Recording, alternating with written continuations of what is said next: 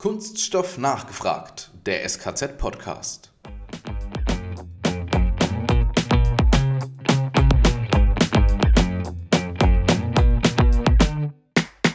Seriendruck oder Massenindividualisierung äh, ist innovativ, weil ich da plötzlich die Freiheitsgrade von 3D-Drucken so nutzen kann, dass ich im dreidimensionalen Raum mich ja auch mit Restriktionen, aber doch relativ frei konstruktiv bewegen kann.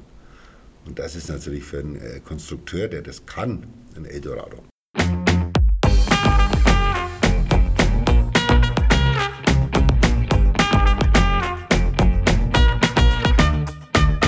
Herzlich willkommen zu unserer heutigen Folge von Kunststoff nachgefragt, dem SKZ-Podcast.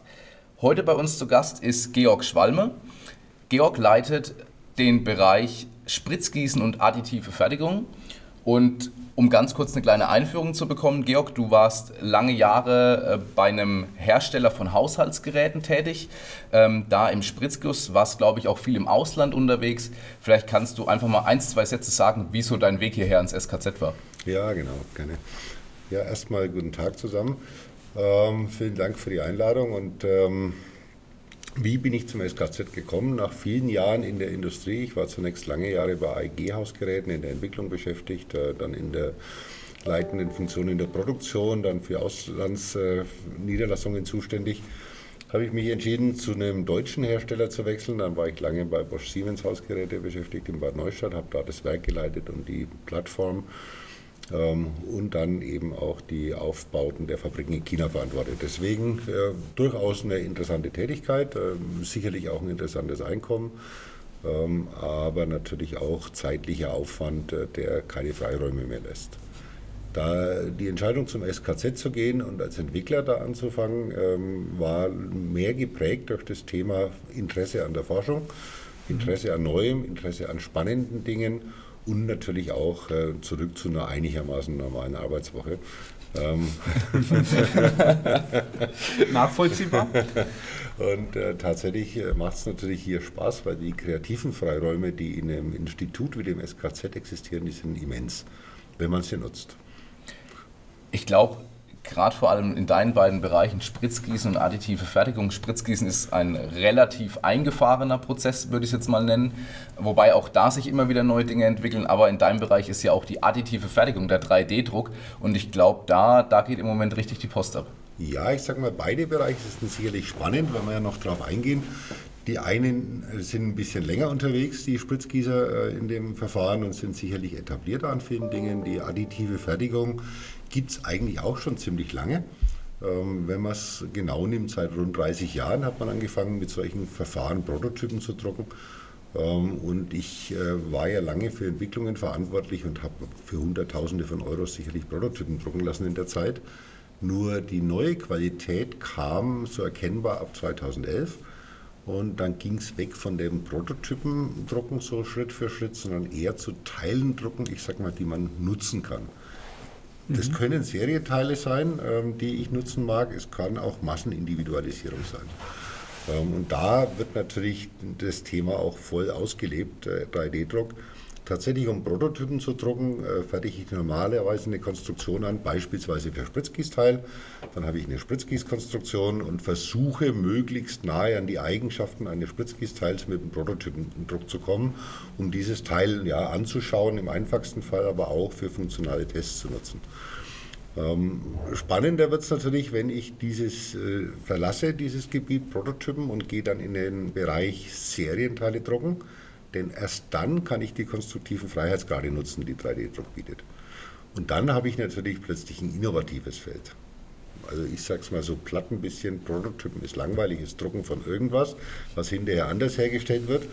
Ähm, Seriendruck oder Massenindividualisierung äh, ist innovativ, weil ich da plötzlich die Freiheitsgrade von 3D-Drucken so nutzen kann, dass ich im dreidimensionalen Raum mich ja auch mit Restriktionen, aber doch relativ frei konstruktiv bewegen kann. Und das ist natürlich für einen äh, Konstrukteur, der das kann, ein Eldorado.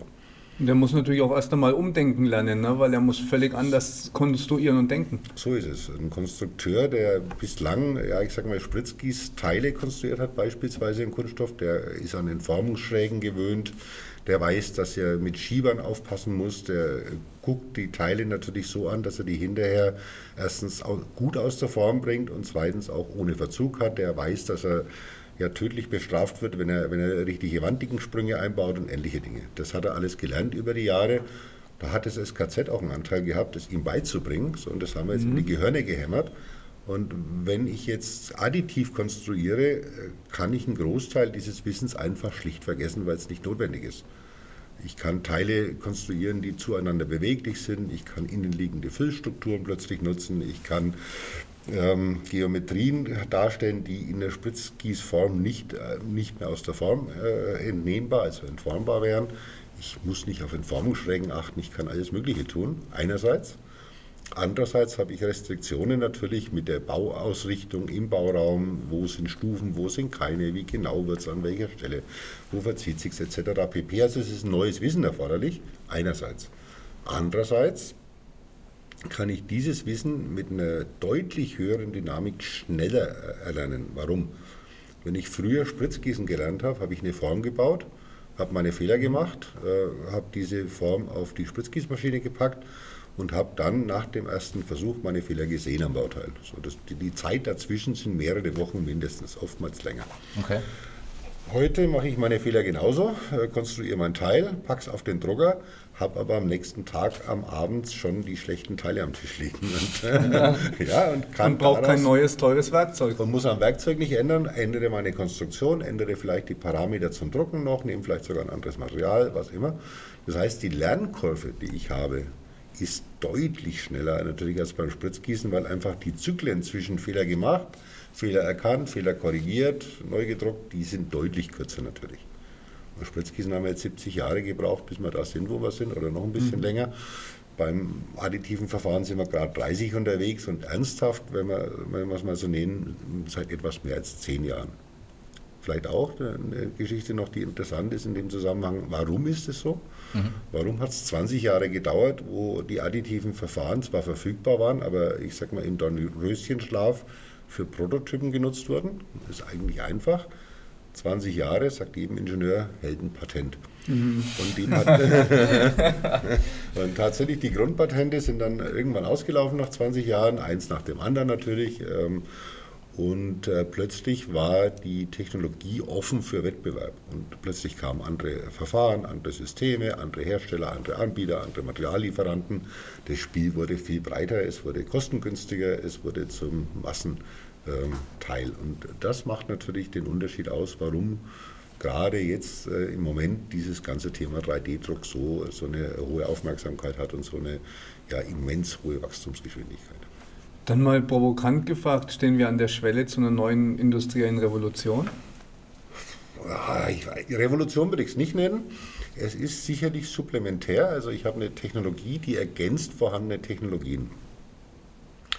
Ja, Revolution kann man es nennen, wenn man ein paar, ähm, ich sag mal, Einstiegsdinge sieht, die, die Hürden sieht. Also ich sage, wenn ein junger Ingenieur heute ähm, konstruiert, dann muss er natürlich irgendwie ein Konstruktionswerkzeug erlernen und eine gute Idee haben, aber dann kann er relativ schnell einen Teil am Rechner erzeugen.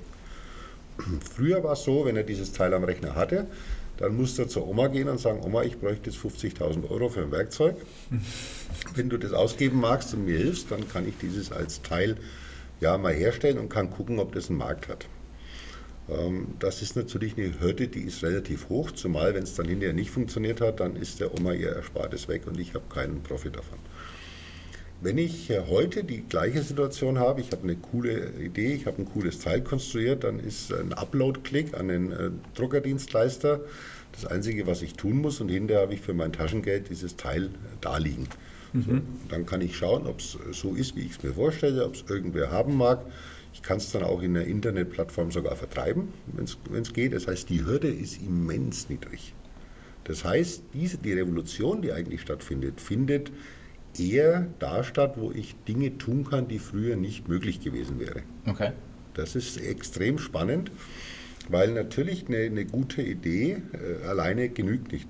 Ich muss sie irgendwie vermarkten. Und der Weg zum Markt ist ein ganz anderer mit 3D-gedruckten Teilen. Das wäre jetzt genau meine Frage gewesen. Bewegt sich der, der 3D-Drucker an und für sich, das heißt der Produzent von 3D-gedruckten Teilen, bewegt er sich in einer ganz anderen Sphäre? Lebt er in einem ganz anderen Markt? Und, und ist, der, ist der Markt genauso groß vielleicht wie, wie für den normalen Spritzguss auch? Naja, oder ergänzt, oder ergänzt sich das jetzt mittlerweile auch? Ja, man muss ein bisschen gucken. Also ich sag mal, 3D-Druck ist eine spannende Geschichte. Ich kann mir gerade im Moment nicht vorstellen, Joghurtbecher 3D zu drucken. Erstens macht es nicht wirklich Sinn. Zweitens ist es tatsächlich ein bisschen langsam, um da Millionen Stück zu, herzustellen. Die Dünnbandtechnik funktioniert auch nicht so, wie wir die gewohnt sind und äh, auch nicht alle Materialien würden klappen. Also es gibt sicherlich Massenprodukte, da sehe ich die in absehbarer Zeit den 3D-Druck definitiv nicht.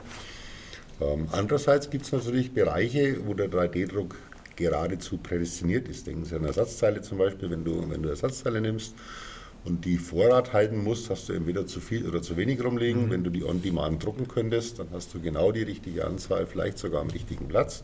Also hervorragend. Aber natürlich auch massenindividualisierte Teile wie Prothesen, Arthesen, irgendwas, was Brillen zum Beispiel der Mensch trägt. Die Menschen haben nun mal eine gewisse Streuung in, im Aussehen. Ähm, da ist heute schon der 3D-Druck eigentlich ja, etabliert an vielen Stellen. Alex, ich glaube, Orthesen, Prothesen war, glaube ich, ein ganz wichtiges Stichwort für uns. Mhm. Thema Medizintechnik. Gab es super Projekte bei euch, ne? da ja. würden wir dann zumindest kurz was zu hören. Ja klar, es ist extrem spannend. Also wir hatten in, äh, angefangen in 2011 mit dem 3D-Druck und eines unserer ersten Projekte war ein Helm, sage ich mal. Der Fachmann sagt Orthese dazu für den Kopf von kleinen Kindern, die schief gewachsen sind. Das waren früher relativ unförmige, dicke äh, Teile, die die Kinder aufgesetzt hatten, darunter geschwitzt haben. Ähm, die Aufgabe zusammen mit der Uniklinik hier in Würzburg und mit dem Orthopädietechnikbetrieb war, dieses so zu konstruieren, dass es leichter wird, luftdurchlässiger, äh, auch ähm, preiswerter, aber letztlich auch schöner und natürlich äh, für die Kinder angenehmer zu tragen, weil das müssen die im Säuglingsalter 24 Stunden, ein paar Monate aufhaben, ist also nicht schön, wenn es nicht bequem ist. Dieses, dieses Projekt war extrem spannend, weil am Ende des Tages kam ein Produkt raus, was dann im Markt gelandet ist. Äh, und äh, damit hast du natürlich nicht nur eine Entwicklungsarbeit geleistet und äh, was fertiggestellt, was im Schrank steht, sondern Teil, tatsächlich im Markt angenommen wird. Darüber hinaus haben wir eine ganze Menge Medizintechnik-Dinge, über die wir nur zum Teil reden können, klar, aber die Medizintechnik ist sicherlich einer der, der starken Anwender von äh, ganzen additiven Verfahren, die teilweise heute schon äh, genutzt werden, um, wenn, wenn Standard-Kniegelenk zum Beispiel nicht passt, aus Metallen mhm. ein individualisiertes Kniegelenk zu drucken, äh, die heute schon genutzt wird, um irgendwelche Platten zu drucken, die in den Schädel rein müssen ähm, die heute schon genutzt wird, um vielleicht die eine oder andere Form zu drucken, um äh, daran ja, Adaptionen zu machen. Also wenn, wenn Sie sich heute den Knochen brechen und Sie werden da zusammengespackst in der, in der Klinik, dann ist es tatsächlich ja schon schick, wenn der Operateur vorher seine Bleche zurechtgewogen hat und nicht erst anfängt, wenn er sie aufgeschnitten hat, zu biegen. Solche Dinge, die sind natürlich naheliegend. Klar, massenindividuell. Und ähm, wenn man ein bisschen weiter denkt, sicherlich auch extrem ausbaufähig. Äh, denn manche Ersatzteile im Körper sind dauerhaft, wie ein Kniegelenk, das bleibt da drin. Mhm.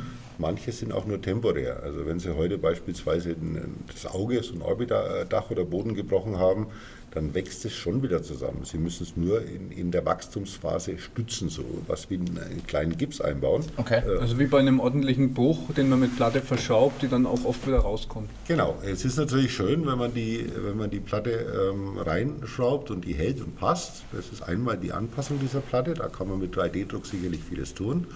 Ähm, das Ausbauen ist unter Umständen relativ komplex, weil Sie müssen ja äh, in den Schädel reingucken, wenn es jetzt gerade so mhm. im, Auge, im Augenbereich ein Bruch war oder sowas, den Menschen da auftrennen und letztlich die Platte wieder rausholen, wenn Sie die wieder haben wollen. Das ist nicht ganz unkomplex. Noch besser wäre es natürlich, wenn dieses Material resorbiert würde, also das heißt, die Platte löst sich im Körper auf, ohne da was zu schaden. Und dann könnte man sich vorstellen, solche Materialien irgendwann zu drucken, ordentlich einzubauen und äh, dann nach einem halben Jahr, nach einem Jahr oder sowas ist die Platte einfach verschwunden und der, der Knochen ist da wieder gewachsen, wo er wachsen soll.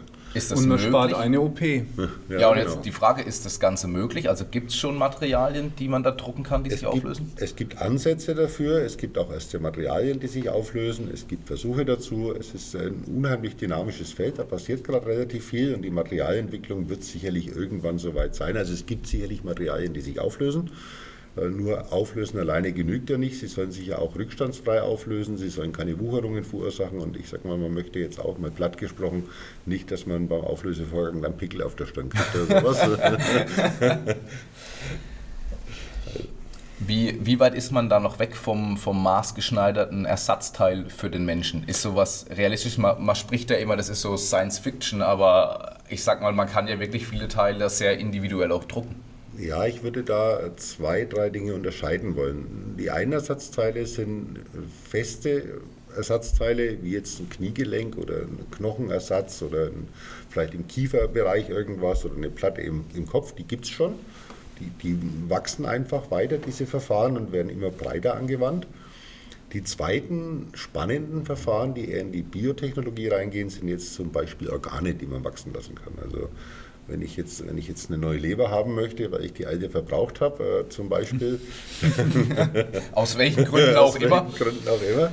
Dann wäre es äh, mega schick, wenn man derartige Strukturen äh, wachsen lassen könnte. Da ist momentan der, der, der, das Vorgehen so, dieses zu drucken, alleine zu drucken, kann man sich kaum vorstellen. Das sind ja Zellen, die da, die da ineinander wachsen müssen. Was man aber tun kann, die sogenannte Scaffolds zu drucken. Scaffolds ist ein Gerüst.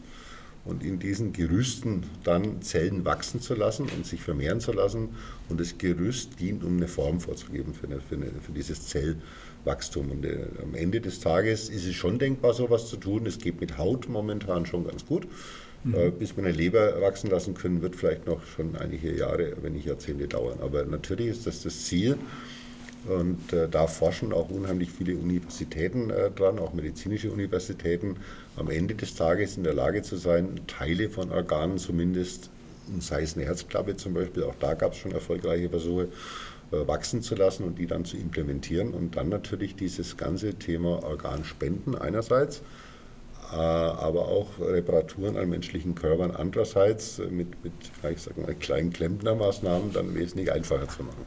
Ist noch Science Fiction, aber wäre natürlich genial. Ne? Körpereigene Zellen, man kommt um das ganze Prozedere mit abgestoßenen Organen rum, die müssen keine Immunsuppressiva nehmen, wäre genial. Das wäre genial und deswegen ist, und das wäre tatsächlich, das ist ja auch immer die Geschichte, es wäre ein Riesenmarkt.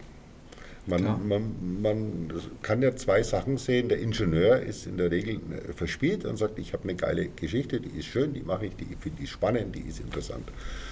Dem Ingenieur ist es in vielen Fällen nicht so wichtig, dass man es auch verkaufen kann. Der, der Marketingmensch und Vertriebler, der hat ganz gerne einen Markt dahinter und tatsächlich ist dieser Gesundheitssektor ein sehr, sehr großer Markt, der sehr attraktiv ist natürlich und Lösungen, die ich da entwickeln kann, die helfen erstens den Menschen und sind zum Zweiten relativ schnell in vielen Fällen in großen Stückzahlen auch äh, unterwegs. Anderes Thema, ein Stückchen weg von der Medizin. Du bist ja auch Hobbypilot, Georg, und ähm, hast auch eine, eine Fluglizenz, soviel ich weiß.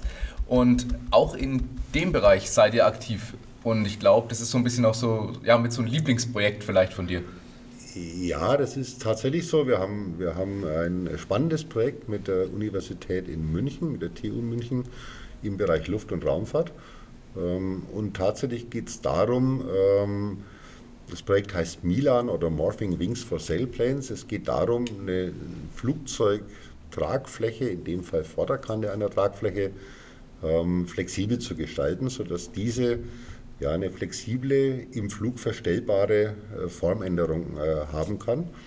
Warum tut man dieses? Einfach um die Strömungsbedingungen deutlich zu verbessern. Heute, wenn Sie mal im Flugzeug gesessen haben, dann sehen Sie, dass die beim Landen so komische Klappen hinten ausfahren, äh, Flaps mhm. beispielsweise. Manche haben auch Vorflügel, das sind Slats, die, die man nutzen kann. Ähm, aber tatsächlich ist immer ein Spalt dazwischen. Das heißt ein Spalt, Luftwirbel ähm, und es geht natürlich auch nicht ganz stufenlos und die, die Hauptgeometrie des Flügels bleibt konstant. Okay. Wenn ich jetzt äh, unterschiedliche Anströmgeschwindigkeiten in der Luft habe, würde ich mir wünschen, dass ich unterschiedliche Krümmungsradien äh, realisieren mhm. kann. Je langsamer ich bin, desto stärker ist der Radius, mal vereinfacht gesprochen. Ähm, je schneller ich bin, umso mehr wünsche ich mir ein flaches Profil, um dann eben weniger Luftreibung zu haben. Und der Auftrieb kommt dann auch mit einem flachen Profil zustande. So, dieses Profil zu variieren, bringt natürlich über einen weiten Geschwindigkeitsbereich einen verbesserten Auftriebsbeiwert, sagt der Fachmann. Das rechnen die Münchner an der Stelle. Also das ist auch jetzt nicht so, dass ein Flügelprofil, haben Sie schon gesehen, einfach rund ist. Da gibt es eine ganze Menge Finessen dran, damit die Strömung anliegt. Und ähm, wir sind dafür zuständig, hier die im Inneren des Flug Flugzeuges befindlichen, wir nennen es Compliant-Mechanismen, also Verstellmechanismen, somit so kann man sich vorstellen, wie so eine bionische Struktur so zu gestalten, dass die im Prinzip die Fläche ja stufenlos verformen. Okay. Coole Geschichte. Jetzt bin ich Motorflieger, die Segelflieger dürfen anfangen mit dem Ding, also lass mal die mal probieren. Und du schaust, wie es läuft. Und ja, und außerdem, außerdem haben die einen Fallschirm dabei, das macht das Leben auch dann entspannter an der Stelle, wenn es schief geht. Nein, Spaß beiseite. Also ich denke mal, das ist eine Technologie, die man momentan erprobt. Da ist auch ein Segelflugzeughersteller tatsächlich im Projekt, die äh, natürlich, wenn das funktioniert, auch für Windkraftanlagen, für äh, Spoiler an Schiffen, für andere Themen sicherlich extrem interessant ist. Weil immer da, wo Sie Strömung haben, haben wünschen Sie sich Geometrien, die zu, zu, der jeweiligen Geschwindigkeit passen, mit der sie angeströmt werden. Und das ist natürlich cool, wenn man die, wenn man die ändern kann. Ihr habt da auch Unternehmen aus dem Industriebereich und so mit in diesen Projekten drin. Seid ihr da immer auf der Suche auch nach, nach neuen Partnern, nach interessanten Forschungs, ähm, ja, nach interessanten Forschungsaktivitäten? Ja, tatsächlich ist es ja so. Ich sage mal, das SKZ ähm, in seinem Selbstverständnis ist ja ein Partner der Industrie. Und äh, natürlich ist es so, dass wir uns freuen, wenn wir Dinge möglich machen, die ein Industriepartner alleine nicht stemmen kann. Wenn er das alleine kann, tut er das alleine, braucht er uns nicht. Wenn es um neue äh, Technologien geht, und da ist sicherlich additive Fertigung jetzt hier das Stichwort auch äh, wichtig, ähm, dann ist es schon so, dass man auf unser Wissen zurückgreifen kann und wir sehr gerne in Projekten dann helfen, sowas, ja, ich sag mal, serienreif zu machen, um dann wieder uns neuen Dingen zuzuwenden und äh, der Industriepartner hoffentlich auch mit einem neuen Projekt dann erfolgreich ist und wenn es ganz gut läuft, wieder kommt und wir machen das nächste die Jungs bei dir im Technikum haben ja durchaus ein bisschen die Freiheiten zu basteln. Gab es da ein paar lustige Dinge, auch Fehlschläge, was sie mal probiert haben? Ob es richtig lustig war, weiß ich nicht. Also wir haben alles mögliche äh, Fehlschläge gemacht. Klar, der Anfang ist schwer. Und äh, wir haben es schon geschafft, ganze, ganze Baurauminhalte zu Klumpen zu verschweißen und sowas. das ist ganz klar. Oder wir haben es auch geschafft, mit Doppelbelichtungen dann plötzlich Teile zu haben, die hatten wir so da nicht reingeplant, aber die waren nun mal da. Ähm, wir hatten auch viele frustrierende Momente, klar am Anfang, bis so ein Prozess mal im Griff ist, einigermaßen, bis man den ja nicht nur verstanden hat, sondern bis man den verinnerlicht hat. Also ich sage mal, ein Konstrukteur, der gut konstruiert für ein Fertigungsverfahren, gilt ja. auch für Spritzguss, der muss dieses Verfahren extrem gut verstanden haben weil er genau weiß, an welcher Stelle mit welchem konstruktiven äh, Detail er jetzt äh, ein Problem darstellt, äh, das nicht abbildbar ist oder aber eine gute Lösung schafft. So, und da haben wir natürlich auch gebraucht. Wir haben Ingenieure da Klar. gehabt, die kamen aus dem Kunststoffbereich und die mussten sich auch, was ich vorhin erzählt habe, mit dem Thema äh, 3D-Konstruktion mit anderen Freiheitsgraden und anderen Restriktionen auseinandersetzen. Und sicherlich ist es schon so, dass da die, die, lustigsten Dinge passieren oftmals auch in Industrieprojekten, die kannst du dann so nicht erzählen. Aber tatsächlich gibt es schon interessante Sachen. Ja. Ich muss vielleicht mal ganz provokant fragen, braucht es überhaupt noch andere Fertigungsverfahren und vielleicht noch provokanter löst der 3D-Druck die additive Fertigung irgendwann den Spritzguss ab? Glaube ich nicht, tatsächlich. Also irgendwann weiß ich nicht, vielleicht in 100 Jahren werden wir es neu diskutieren müssen, machen wir nächsten Podcast. Aber äh, bis dahin, sage ich mal, äh, sind sicherlich Massenprodukte, ob das jetzt Verpackungsteile sind, äh, in Millionen Stückzahlen hergestellt werden. Joghurtbecher hatte ich schon erwähnt. aber auch viele, viele andere Teile des täglichen Gebrauchs ähm, sicherlich wesentlich wirtschaftlicher, sinnvoller und auch besser und qualitativ hochwertiger im Spritzgießverfahren herzustellen. Kann ich mir gerade nicht vorstellen.